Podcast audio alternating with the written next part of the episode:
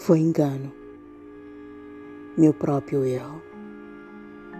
Não era meu plano sofrer. Foi bem difícil esquecer. Agora é virar a página, quebrar a rotina e viver. Traçar a vida na realidade, envolvida com a verdade, desprovida da saudade, do que não era amor, que só era dor. Vida lívida, diluída nas lágrimas de um sofredor.